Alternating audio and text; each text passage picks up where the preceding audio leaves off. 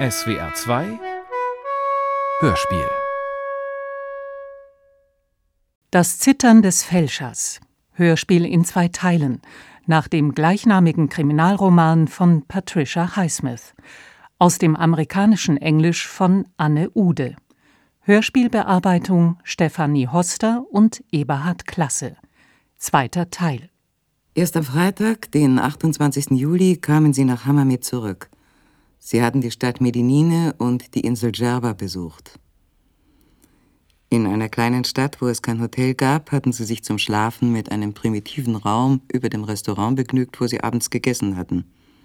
Auch Ingham hatte sich wie Jensen nur jeden zweiten Tag rasiert. Ingham packte seine Sachen aus, duschte und rasierte sich. Alles mit langsamen Bewegungen, denn seine Gedanken waren nicht dabei. Um acht sollte er Jensen und Adams zum Essen abholen. Jetzt war es halb sieben. Der Brief, den er Ina schuldig war, fiel ihm wieder ein. Und als er angezogen war, setzte er sich hin und begann mit der Hand zu schreiben.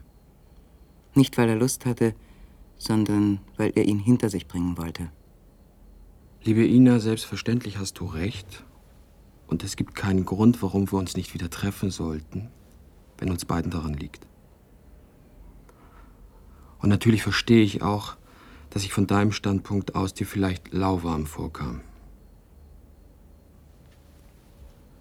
Die ganze Zeit seit meiner Scheidung von Lotte kommt mir vor wie ein verlängerter Albtraum ohne Schlaf. Ich mag gar nicht daran denken, wie es mir ergangen wäre, wenn ich dich nicht getroffen hätte. Du hast mir mehr Mut gemacht, als ich dir je sagen kann. Du hast mir gezeigt, wie jemand mich wieder gern haben kann und dass ich jemand gern haben kann. Vielleicht hast du sogar mein Leben gerettet. Dafür werde ich dir immer dankbar sein. Ich habe gerade eine Fahrt nach Süden gemacht. Viel Wüstenlandschaft, die einen innerlich ganz verändert. Ich glaube, es bewirkt, dass man die Dinge klarer sieht oder mit etwas mehr Distanz. Einfacher vielleicht. Zweimal Salate, einmal Briktimise, ein Doratfisch ja, und eine Flasche Rosé. Bitte schön. Tja, und von Abdul immer noch keine Spur. Guten Appetit. Tant Ach, Sie wissen das mit Abdul? Hm? Howard hat es mir erzählt. Ja, es ist ja auch direkt vor seinem Bungalow passiert. Mann ist wahrscheinlich tot. Und wenn schon, ein Schwein weniger. Gibt immer noch reichlich genug. Nun, äh, so einfach. Er war ja immerhin ein menschliches Wesen. Das kann man doch nicht abstreiten. Und das ist noch die Frage. Wann ist einer ein menschliches Wesen? Wenn er zwei Beine hat statt vier? Natürlich nicht. Das ist ja nicht alles. Er hat ja auch noch Verstand. Den hat Abdul sicher zum Nachdenken darüber benutzt, wie er andere Leute beklauen kann. Aber deshalb ist er doch nicht weniger ein menschliches Wesen. Ein Schwein ist kein menschliches Wesen. Also, wenn wir so argumentieren, dann könnten wir ja einfach jeden umbringen, der uns im Wege ist. Das wäre ja doch nicht ganz das Richtige, nicht wahr? Gott sei Dank bringen sie sich sehr oft gegenseitig um, so oder so. Abdul war jedenfalls nicht mehr als ein lebendiger Sack aus Lumpen und Nerd. Soll ich noch ein Rosé bestellen? Ja, sehr gern. Noch eine Flasche? Alle Menschen lassen sich bessern, wenn man ihnen nur zu einem neuen Anfang verhilft. Entschuldigen Sie, ich verlasse mich lieber auf die eigenen Augen und die eigene Erfahrung. Ich bin vor einem Jahr hierher gekommen. Mit allerhand Gepäck. Ich hatte mehrere Koffer, Kleidung, eine anständige Staffelei. Ich hatte ein Privathaus in Sidi Boussaid. Ein Ort, wo man keinen anständigen Drink kriegt, es sei denn im Hotel. Bin dort völlig ausgeplündert worden. Sogar meine Bilder. Ich kann mir überhaupt nicht vorstellen, was sie damit gemacht haben. Ach, ja, das war ja wirklich Pech. Mein Gott, das hast du mir ja noch gar nicht erzählt. Ich habe mich damit abgefunden. Aber ich bin Mensch, gen ja, Mensch genug, um mich zu freuen, wenn einer kriegt, was er verdient hat. Das zu Abdul.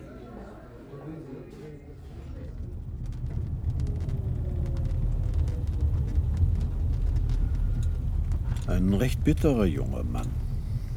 Wirklich schlimm, was ihm da alles passiert ist. Damit wird er sicher fertig, wenn er erst wieder in Dänemark ist.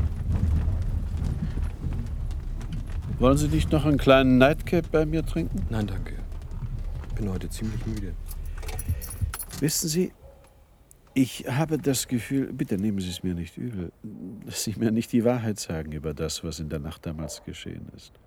Ich bin Ihnen gegenüber doch auch ganz offen gewesen. Ich meine, wegen meiner Tonbandsendungen.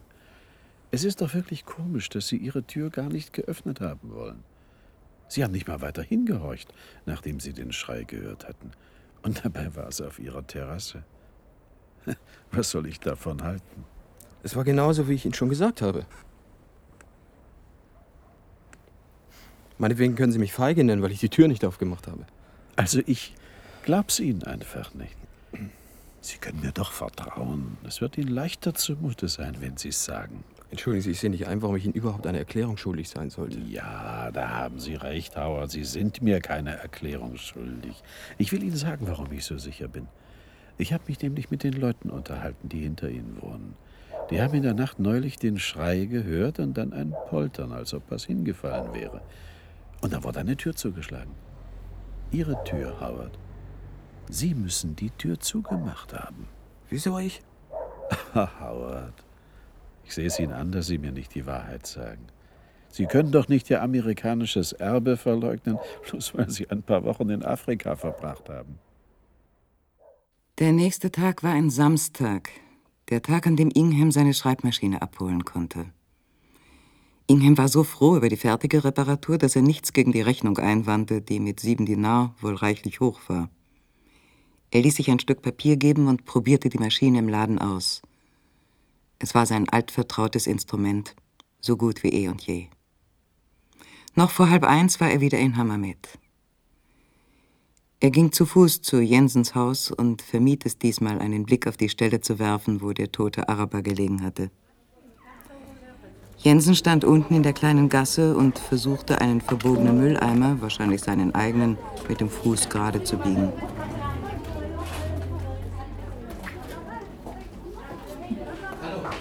Rein, ich hab kaltes Bier da. Weißt du anders? Ich habe daran gedacht, ob ich wohl so eine Wohnung wie deine hier mieten könnte. Aber meinst du einfach so zwei Zimmer irgendwo? Ja, irgendwas Arabisches. So wie du es hier hast.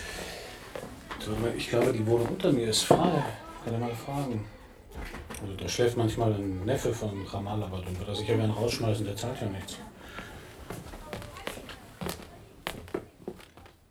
Jamal war einverstanden. 30 Dinar sollten die Zimmer kosten. Wenn er am Montag umzog, dann hatte er genügend Zeit, im Hotel rechtzeitig zu kündigen und vielleicht noch zehn Seiten an seinem Roman zu schreiben. Merkwürdigerweise war ihm gestern Abend, ausgerechnet nach der unangenehmen Unterredung mit Adams, ein Titel für sein Buch eingefallen. Das Zittern des Fälschers. Vor seiner Abreise aus Amerika hatte er mal irgendwo gelesen, dass die Hand eines Fälschers gewöhnlich zu Beginn und am Ende der falschen Unterschrift ganz leise zitterte. Aus irgendeinem Grunde fühlte Ingham sich ausgesprochen glücklich.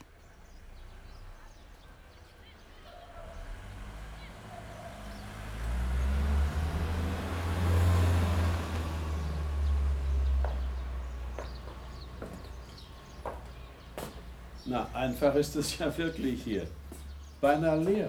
Ja. Lassen Sie alle Komplimente über die Einrichtung. Ich erwarte wirklich keine. Wie kommen Sie denn zurecht ohne Kühlschrank? Ach. Ich kaufe alles in kleinen Portionen, die ich gleich aufesse. Hm. Eier kaufe ich nur zwei Stück auf einmal. Prost. Was?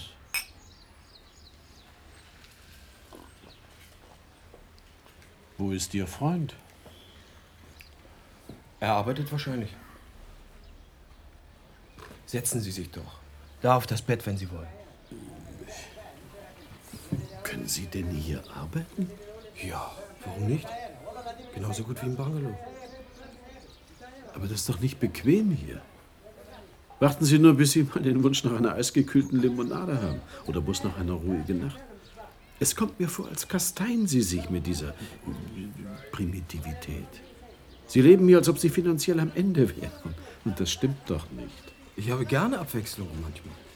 Dies ist nicht die Art, wie ein zivilisierter Mensch Buße tun sollte. Buße? Wofür Buße? In der nächsten Woche begann für Ingham eine neue und bessere Arbeitsphase an seinem Buch. Dennison, der Held seines Romans, sollte nicht zusammenbrechen bei der Aufdeckung seiner Betrügereien. Der Leser sollte moralisch im Zweifel bleiben hinsichtlich seiner Schuldfrage. Ingham hatte manchmal seltsame Empfindungen, wenn er in sein Buch vertieft war und dann aufstand, um in den grässlichen, aber kühlen, absatzlosen Slippern durchs Zimmer zu schlendern. Ab und zu erblickte er sein Gesicht in dem kleinen Spiegel, den er an der Wand neben der Küchentür aufgehängt hatte. Ein ernstes Gesicht, schmaler und dünner als früher, verändert. New York, den 8. August. Liebster Howard, ich möchte zu dir nach Tunesien kommen. Ich habe zwei Wochen Urlaub und glaube sicher, ich kann auch drei herausschlagen. Ich möchte dich gerne sehen. Und wenn wir uns die Augen auskratzen oder wenn wir beide feststellen, dass es zwischen uns zu Ende ist, dann kann ich ja nach Paris weiterfahren. Ich habe einen Flug gebucht mit Penem, Flugnummer 807. Die Maschine kommt Sonntag, den 13. August um 10.30 Uhr Ortszeit in Tunis an. Sonntag? Das war schon übermorgen. Ingham war erschlagen. Ina hier in dieser Wohnung? Um Gottes Willen, nein. Inghams erster Impuls war, die Treppe hinaufzustürzen und Jensen davon zu erzählen. Aber Jensen hatte noch nie von Ina gehört. Er musste sich wohl sofort um ein Zimmer kümmern. Im Hotel La Reine bekam er eines ab Sonntagnachmittag. Ihm war wohler, als er das erledigt hatte. Es war dann gar nicht so schwierig, mit Jensen über Ina zu reden. Er wusste, sobald Ina hier war, war nichts mehr zu verbergen. Jensen war ihm zu nahe, als dass man ihm Wesentliches hätte vorenthalten können. So erzählte er ihm auch von Inas Verbindung zu John Castlewood.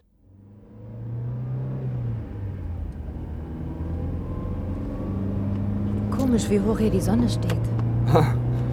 Du, du weißt gar nicht, was Sonne ist, wenn du diese hier nicht gesehen hast. Dir gefällt's also hier? Ja. Äh, Ich weiß nicht, es ist sehr interessant. Ich habe so ein Land noch nie gesehen. Ich bin sehr gespannt. Ich habe dir einen Hammer mit ein Hotelzimmer genommen. Gleich am Strand im Larraine. Sehr hübsch. Ach, ist deine Wohnung nicht groß genug? Du wohnst doch allein, oder? Aber was denn sonst? Meine Wohnung ist sehr klein, ausgesprochen primitiv. Das habe ich dir geschrieben. Das Hotel hatte mir übrigens John empfohlen. Seine Empfehlungen waren alle sehr gut. Du warst sicher ganz erschlagen, als die Nachricht kam. Ja. Das war ich. Aber sicher nicht so erschlagen wie du. Ja, es war schlimm. Ina sah gut aus. Nur unter den Augen entdeckte Ingham ein paar neue feine Linien. Wahrscheinlich hatte sie in der letzten Zeit nicht viel geschlafen. Sie fuhren gleich zum Hotel. Das Zimmer war sehr schön. Ein Fenster ging auf den Swimmingpool und eine Tür führte zu einer geräumigen, weiß gekalkten Terrasse mit geschwungener Brüstung, von der man das Meer sehen konnte.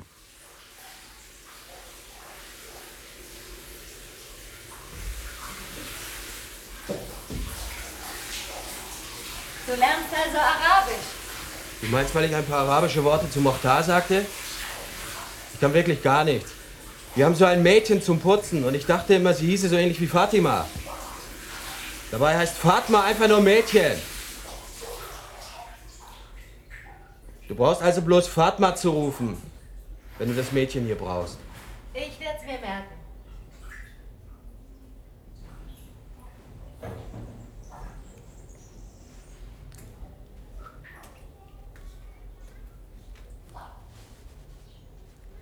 Weißt du, was ich jetzt möchte? Was denn? Ins Bett gehen. Das ist schön.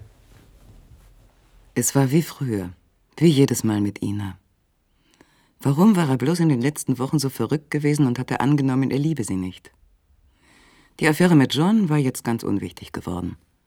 Und er nahm sich vor, von sich aus nicht mit Ina darüber zu reden.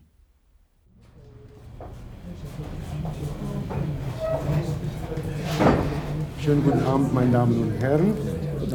Voilà notre Speise für heute Abend. Da haben Sie Bric à l'œuf, Salade de Tomate. Da können Sie bei uns Fisch essen, ganz frisch vom Meer oder Veau d'agneau, äh, Rôti de Veau, Côtelette d'agneau, Scalope, Tagine auch unsere Spezialität. Und natürlich, Sie finden immer bei uns Couscous. Das ist unsere Spezialität. Also ich würde gern was typisch Arabisches essen. Dann nehmen wir doch äh, zusammen Couscous. Ja, gut. Probieren Sie doch ein Brickalöff als Vorspeise. Das ist sehr gut. Ja, gern. Ja. Also, möchten Sie drei Couscous und einen Brick, ja? Und was für einen Bitte, möchten ja. Sie? Gibt's also Mornak und Tiba. Ein Morna. Was hast du denn für ulkige Manschettenknöpfe? Die habe ich in Tunis gekauft. Deine sind mir leider zusammen mit ein paar anderen Sachen geklaut worden. Habe ich dir das nicht geschrieben? Nein. Das war Abdul. Ach, Sie kennen sogar den Namen der Diebe. Ist das ein Land? Sie müssen mir Abdul mal zeigen. Der Name klingt ja wie aus Tausend und eine Nacht. Wir hoffen, dass Abdul nicht mehr unter uns bleibt. Ach, hat's ihm einer heimgezahlt? Da kommt Adams. Soll ich ihn an unseren Tisch holen? Doch, der kommt schon von selber. Hallo. Guten Abend. Guten Abend. Ina, das ist mein Freund Francis Adams. Guten Abend. Und dies ist Ina Pellant. Guten Abend, Miss Pellant. Wie schön, Sie zu sehen. Howard hat mir schon von Ihnen erzählt. Sind Sie für längere Zeit hier? Ich weiß noch nicht, vielleicht eine Woche oder zwei. Setzen Sie sich doch zu uns. Ah, danke, gern. Danke. Joachim Kus Xemen Falek. Sie müssen mir gelegentlich alles von drüben erzählen. Ich bin über anderthalb Jahre nicht zu Hause gewesen. Ach, ich weiß wahrscheinlich gar nicht richtig, was sich so tut. Ich bin meistens in mein kleines Büro eingeschlossen und dann in der U-Bahn nach Brooklyn. Na, davon wirst du dich hier sicher gut erholen. Und Sie leben gerne hier? Oh ja, ja, ich mag das Klima. Vorausgesetzt, man hat eine Klimaanlage. Ja, das Schlimme ist, dass das Wetter sich immer gleich bleibt. Man kennt es im Voraus, darum muss man sich gewöhnen, sonst langweilt es einen zu Tode. Kommt doch darauf an, wie man lebt. Die nächsten Tage vergingen wie ein süßer Traum, ohne Hast und Eile. Inas Begeisterung verwandelte das Land für Ingham. Jetzt gefielen ihm auf einmal das breite Grinsen der arabischen Händler und die glänzenden Augen der Kinder, die um Milimir bettelten. Er wünschte plötzlich, er wäre mit Ina verheiratet. Möglich wäre es, er brauchte sie bloß zu fragen. Es war, als habe John Castlewood gar nicht existiert.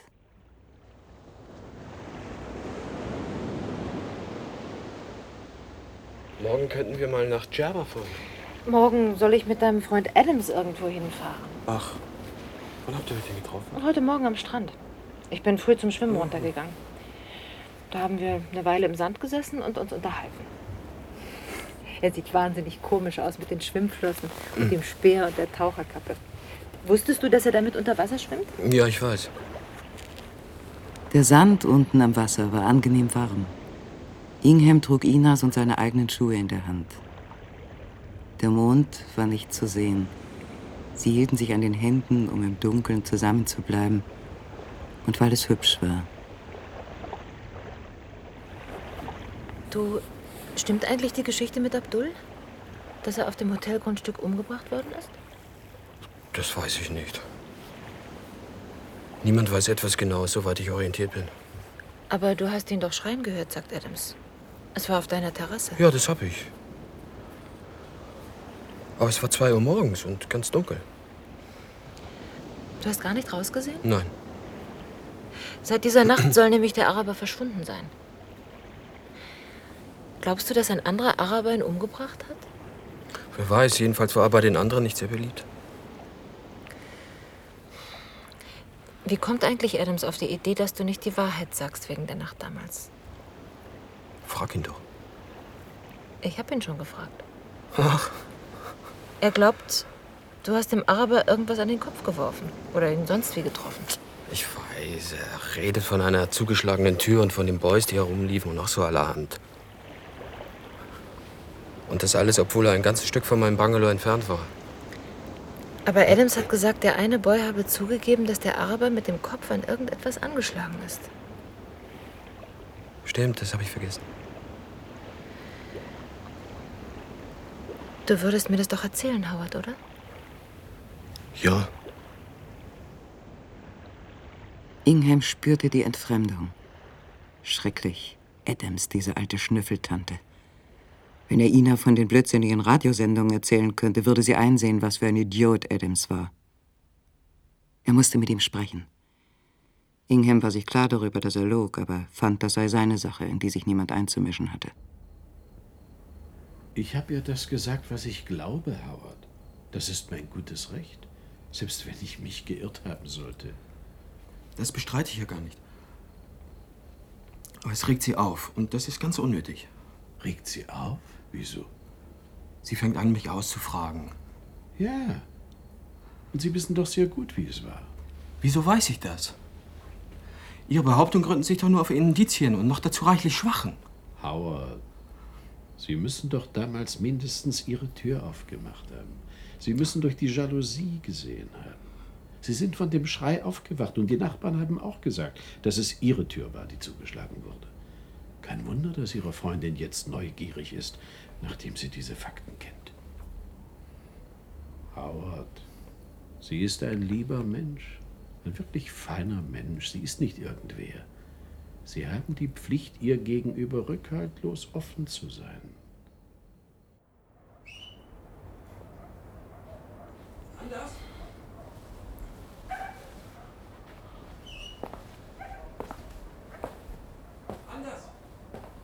Was ist? Kann ich noch hochkommen zu meinem Blauen? Ja?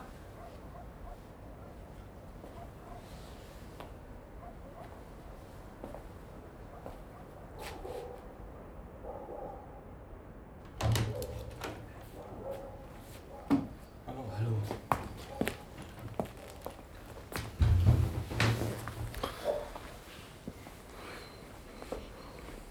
Ist was los? Nein. Oder doch. Ich hatte eben eine ganz schöne Sitzung bei Adams. Ich komme mir vor, als ob ich gerade in der Kirche gewesen wäre. Was hat er denn gesagt? Ach. Er versucht mich unter moralischen Druck zu setzen. Ich soll zugeben, dass ich Abdullah eins über den Schädel gehauen habe. Das wäre ja nicht mehr so schlimm. Aber er versucht auch Ina mit diesem Gewäsch zu füttern. Ich soll es Ina eingestehen und meinen Frieden mit mir selbst machen. Merd und Quatsch. Hat er wirklich nichts Besseres zu tun? Mein lieber Howard, weißt du, was du tun solltest? Du solltest Ina hier wegbringen. Ich persönlich würde Adams mitteilen, er könne mich mal, aber ich glaube, dazu bist du zu höflich. Ja, wahrscheinlich. Dann geh mit Ina eine Woche woanders hin, das ist doch einfach.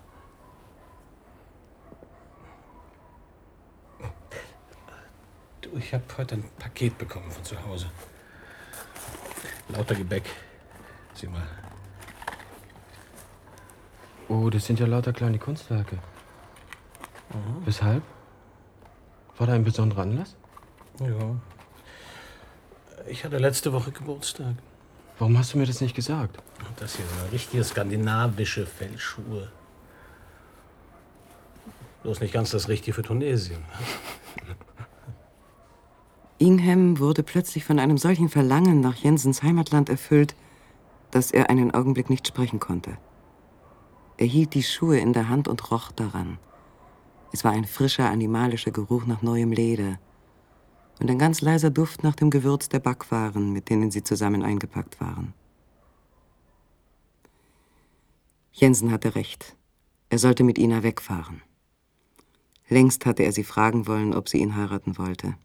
Dann wäre es mehr oder weniger selbstverständlich gewesen, dass sie zusammen nach Paris weiterfuhren. Am nächsten Abend um acht war Ingham mit Ina genauso weit wie am Abend zuvor. Die Fahrt nach Sfax hatte Ina Spaß gemacht. Sie hatte in seinem Guide Bleu alles über die römischen Mosaiken und die Moschee aus dem 11. Jahrhundert nachgelesen. Aber er hatte die ganze Zeit in ihr eine Reserve gespürt, die seine Initiative und Begeisterung eindämmte. Unterwegs hatte er geräucherten Fisch, schwarze Oliven und guten französischen Wein erstanden und Ina zum Essen nach Hause eingeladen. Ina, wollen wir zusammen nach Paris fahren? Wann? Morgen? Oder übermorgen? Dann können wir den Rest deiner Ferien dort verbringen.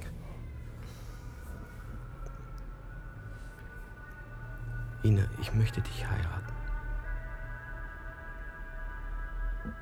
Ich möchte beide sein. Du sollst nicht weggehen, auch nicht für eine Woche. Wir können in Paris heiraten. Große Überraschung für alle, wenn wir zurückkommen nach New York. Wolltest du nicht dein Buch hier fertig schreiben? Ach, damit bin ich fast fertig. Ich habe den Schluss schon im Kopf. Wollen wir heiraten? In Paris?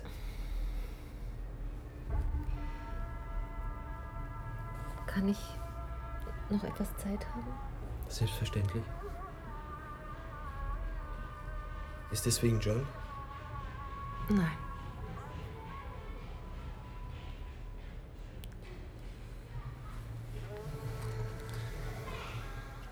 Was ist denn?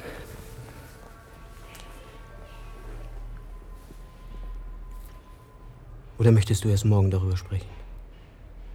Nein. Ich brauche nicht bis morgen zu warten.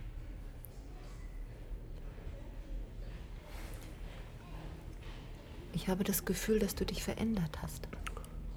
Verändert? Wieso? Ja, du bist irgendwie hart geworden. Genauso wie Jensen. Er hat einen sehr starken Einfluss auf dich. Liebes. Ich kenne Anders noch nicht sehr lange. Und ich werde ihn wahrscheinlich auch nie wiedersehen.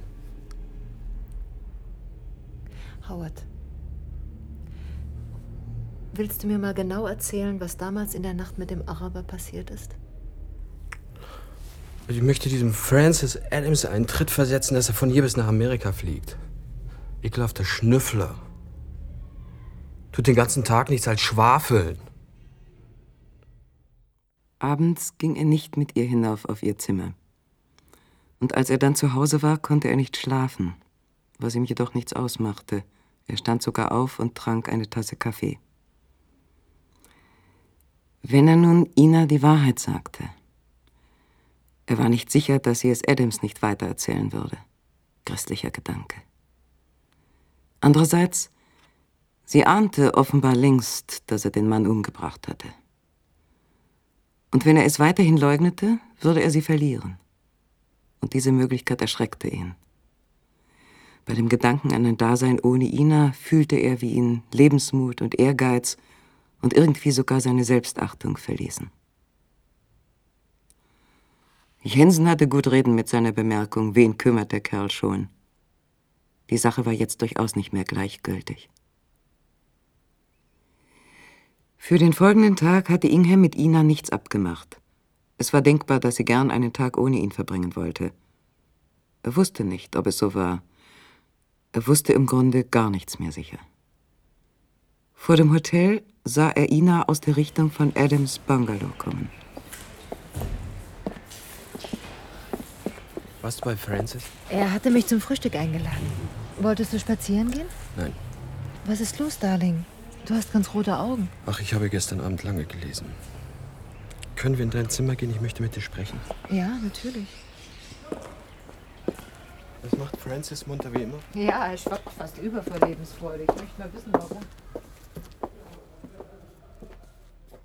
Oben in ihrem Zimmer blieb er neben der heruntergelassenen Jalousie stehen und überlegte, wie er anfangen sollte. Er hatte immer Schwierigkeiten, einen Anfang zu finden. Was ist los, Howard?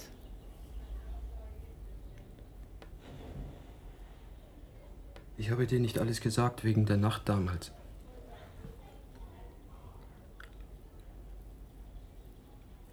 Ich habe gesehen, wie jemand durch die Tür kam. Und ich habe meine Schreibmaschine nach ihm geschleudert und ihn am Kopf getroffen. Ich bin nicht sicher, ob es Abdul war, aber ich glaube es.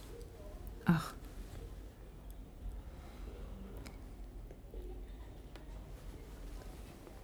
Und dann?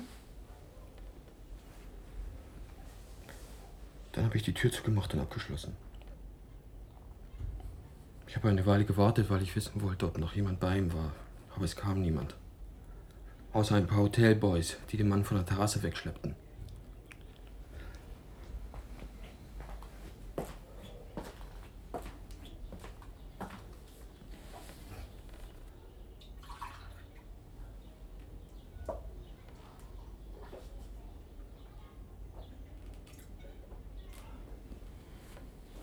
Das heißt also, er war tot. Ich weiß es eben nicht.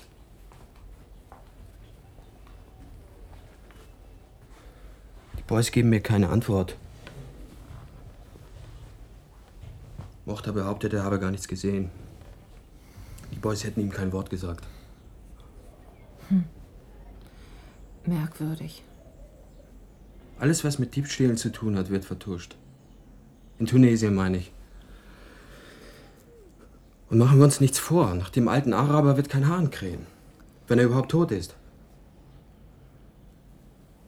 Und jetzt möchte ich dich um eins bitten. Sag Adams nichts davon. Ja? Er würde mich nicht mehr in Ruhe lassen und ewig behaupten, mein Gewissen sei belastet. Aber mein Gewissen ist durchaus nicht belastet. Wirklich nicht? Du scheinst es aber doch recht ernst zu nehmen. Hast du es eigentlich anders erzählt? Ja. Einfach weil er Tunesien besser kennt als ich. Er sagte, ich sollte gar nichts tun. Und das Leben des Arabers sei gar nichts wert. Weißt du, in Amerika würdest du zur Polizei gehen, schon um dein Eigentum zu schützen. Hier willst du es nicht, glaube ich, weil du den Mann wahrscheinlich umgebracht hast. Zweifellos ist das sehr unangenehm. Sicher weniger unangenehm als bei uns. Würdest du in Amerika nicht zur Polizei gehen? Doch. Aber hier, wen kümmert das schon? Das kommt doch dauernd vor und Leichen werden hier einfach irgendwo im Sand vergraben. Du bist kein Araber. Du solltest es melden, hier ebenso wie bei uns. Wenn du es nicht tust, wird es dich auch weiter belasten. Du redest wie Adams. Schade, dass du mir das alles nicht früher erzählt hast. Er sah nun, es hatte gar nichts genützt, dass er es ihr gesagt hatte. Sie würde nie mit ihm übereinstimmen. Ingham war fest entschlossen, nicht zur Polizei zu gehen. Nach so langer Zeit kam es ihm besonders albern vor. Aber war dies vielleicht ihr nächstes Ultimatum? Die nächste Hürde, die er ihr zu gefallen nehmen musste? Ihm war elend zumute. Eilig fuhr er nach Hause. Jensen war nicht da. Ingham wusch sich am Ausguss das Gesicht, dann zog er seine Pyjamahose an. Es war zehn Minuten vor zwölf. Die Zeit kümmerte ihn nicht. Er legte sich auf das Bett und zog das Laken über sich. Als er wieder aufwachte, war der Druck nicht gewichen. Er zwang sich an seinem Roman zu arbeiten. Dennison befand sich in einer halbbewussten Krise. Seine Unterschlagungen waren ans Licht gekommen. Er war erstaunt, doch nicht wirklich konsterniert über die Haltung der Öffentlichkeit. Tiefer traf es ihn, dass einige seiner Freunde schockiert waren über den Verbrecher und ihn fallen ließen, obgleich auch sie dann später das Geld zurückzahlten, das er ihnen gegeben hatte. Es war drei Uhr morgens, als Ingham schließlich schlafen ging.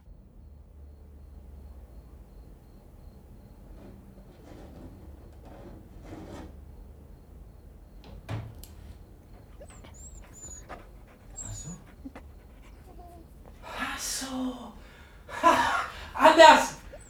Anders! Hasso! Hasso! Was? Hasso! Ich habe nur Würstchen und Sashimi. Wasser. Ja. Bleib, Alter, bleib liegen. Ja, sieh ihn da an. Aber da kommt durch, Knochen sind keine gebrochen. Ja, hier. Wie hat er wohl die Kette durchgerissen? Die Pfoten sind ganz blutig. Er hat gar keine Verletzung. Ist das nicht ein Wunder? Hasso. Bloß die Narbe hier am linken Ohr. Wahrscheinlich haben sie ihn niederschlagen müssen, um ihn einzufangen. Ach, guck mal, er ist so müde, dass er nicht mal mehr lächeln kann. Ja.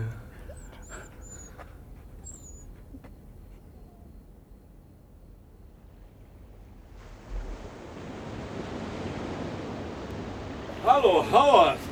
Wollen Sie nicht auch baden? Ich habe meine Badesachen vergessen. Wieso arbeitest du nicht? Hasso ist gestern Abend zurückgekommen, Anders Hund. Was? Der so lange verschwunden war? Wie lange ist das jetzt her?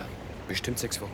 Oh, das ist ja fantastisch. Also darauf müssen wir ein kühles Bier in meinem Bungalow trinken. Danke, Francis. Lieber ein andermal. Na, dann lasse ich Sie beide mal allein. Wir können ja heute Abend zu Mele gehen. Ja, kommen Sie doch einfach bei mir vorbei. Er ist doch wirklich goldig, findest du nicht?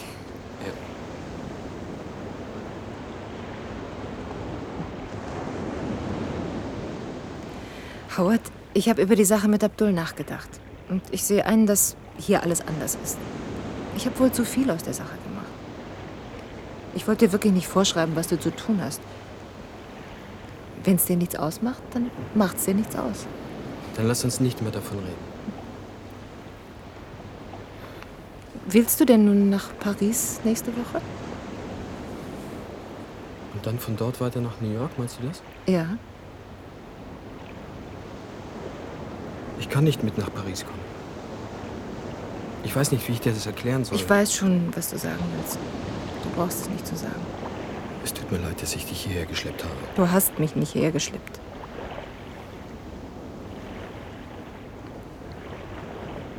Ich glaube, ich liebe überhaupt niemanden. Wahrscheinlich bin ich unfähig dazu. Du hast deine Arbeit. Ich mache dir bestimmt keine Vorwürfe. Ich verstehe das. Es reicht einfach nicht zum Heiraten. Ja. Das ist mir klar. Du wirst schnell einen anderen finden, vielleicht sogar noch hier. Adams vielleicht.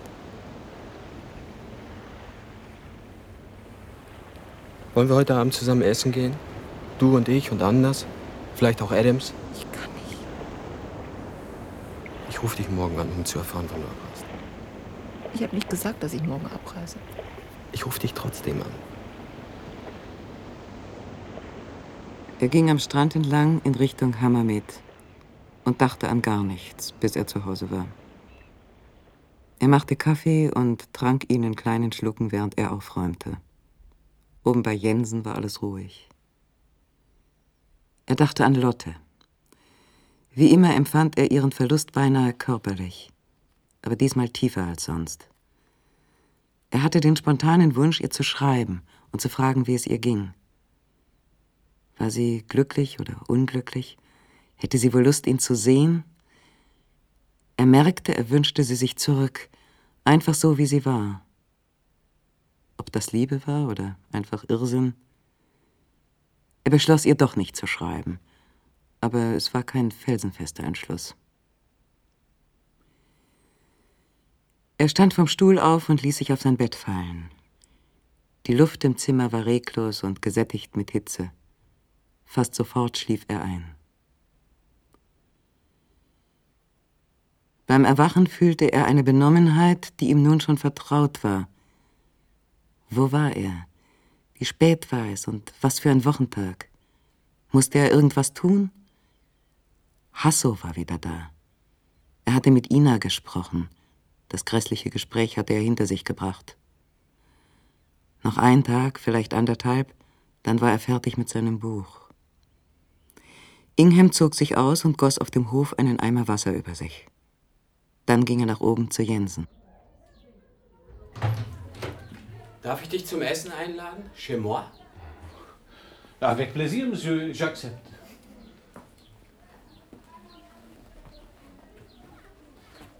Hast du deine Familie schon geschrieben wegen Hasso? Ja, telegrafiert habe ich. In einer Woche fliege ich nach Hause. Tatsächlich? Ich will nicht, dass Hasso noch mal was passiert. Und Ina, was macht sie? Es geht ihr gut. Ich glaube, sie ist heute Abend mit Adams zusammen. Bleibt sie nur noch eine Woche? Nein, sie fliegt weiter nach Paris. Und du, fliegst du mit?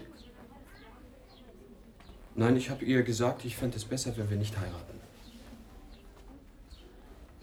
Das hat doch hoffentlich nichts mit Abdul zu tun, was? Nein. Am nächsten Tag brachte Ingham Ina zum Flughafen. Ihre Maschine flog um halb drei nachmittags nach Paris. Adams kam auch mit. Ich sehe gleich nach deiner Wohnung, sobald ich wieder in New York bin. Das hat keine Eile. Ich bin ja vielleicht selber schon in zehn Tagen zurück. Wie oft hast du das wohl schon gesagt? Ist jemand von Ihren Bekannten augenblicklich in Paris? Nein, aber das macht auch gar nichts. Ich laufe gern alleine in der Stadt rum. Ein Kuss an der Ausgangstür, auch Adams erhielt einen leichten Kuss auf die Wange, dann noch ein zweiter, schneller und leidenschaftsloser Kuss für Ingham, und sie wandte sich um und schritt fort.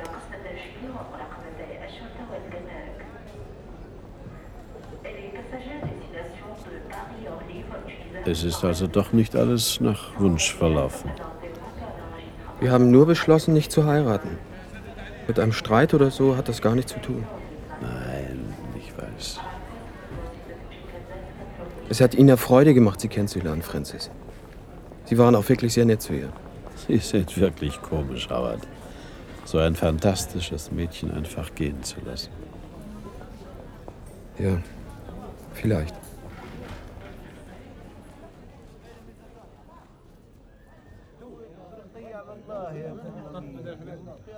Du, Howard, komm doch mit. Ich werde meiner Familie Bescheid sagen, dass ich einen Freund mitbringe. Ich habe ihn schon von dir geschrieben. Und dann bleibst du eine Woche. Oder länger. Unser Haus ist groß. Warum nicht, Howard? Ich zeig dir Kopenhagen. Ich habe Freunde, die wir besuchen können. Und es ist kühl, sogar jetzt. Was ist? Ich weiß nicht.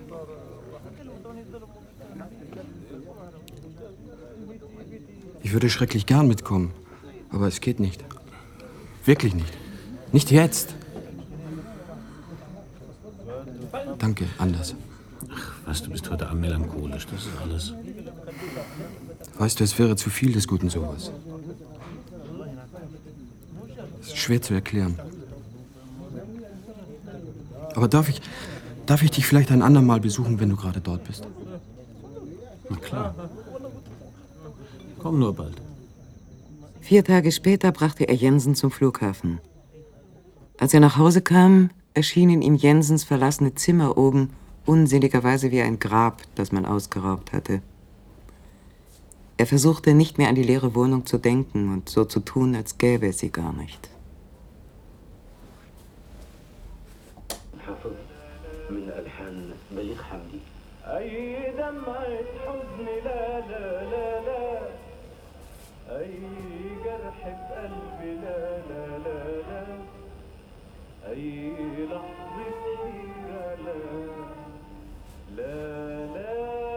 Langsam begann er mit den Vorbereitungen zur Abreise, obgleich dafür wirklich sehr wenig zu tun war. Sein Buch war auch fertig. Es machte Spaß, noch ein wenig daran herumzupolieren in den paar Tagen, die ihm noch blieben. Am Morgen vor seiner Abreise kam Post, ein mehrfach umadressierter Brief. Und als Ingham die Handschrift sah, hielt er den Atem an. Der Brief kam von Lotte und war in Kalifornien aufgegeben. Lieber Howard, ich habe keine Ahnung, ob dieser Brief dich erreicht, weil ich nur unsere alte Adresse kenne. Wie geht es dir? Hoffentlich bist du glücklich und wohlauf und die Arbeit geht gut voran. Ich hörte hier, dass du irgendwo im Nahen Osten sein sollst, um ein Stück zu schreiben oder sowas. Ich komme nächsten Monat nach New York und dachte, wir könnten uns vielleicht mal zu einem Drink treffen, um der alten Zeiten willen.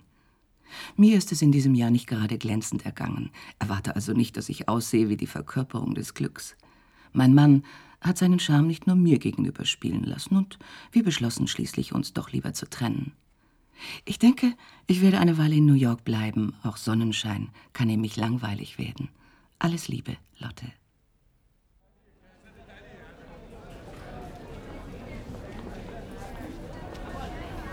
Schreiben Sie mir. Meine Adresse brauche ich Ihnen ja nicht zu sagen. Auf Wiedersehen, Francis. Wissen Sie, ich glaube, Sie haben mir das Leben gerettet. Ach was, Unsinn. Arabiens Wege sind seltsam wie seine Düfte. Bestimmt. Aber vergessen Sie nicht, Sie gehören zum Westen. Für Sie sind seine Wege am besten. Leben Sie wohl, Howard. Gott schütze Sie. Ingham ging den gleichen Gang entlang wie Jensen vor ein paar Tagen. Ihm war zumute, als werde er langsam in die Luft gehoben. Höher, immer höher. Selbst die Schreibmaschine, die er in der Hand trug, hatte kein Gewicht mehr. Nichts auf der Welt, dachte er, ist so beseligend, wie zurückzufallen in die Arme einer Frau, die vielleicht gar nicht gut für einen ist. Wer hatte das gesagt? Proust? Hatte es überhaupt jemand gesagt?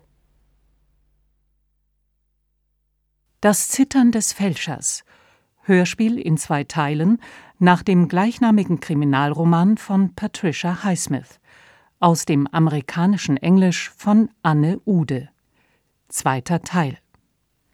Es sprachen Howard Ingham, Gerd David, Francis Adams, Fried C. Siebeck, Anders Jensen, Christian Brückner, Ina Pallant, Maren Kreumann, Mochta, Jelul Ben Khalifa und als Erzählerin Elisabeth Wyrambe.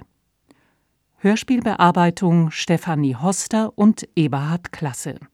Ton und Technik Udo Schuster und Regine Schneider. Regieassistenz Stefanie Hoster. Regie Eberhard Klasse. Produktion Südwestfunk mit dem Hessischen Rundfunk 1986. Dramaturgie Dieter Hirschberg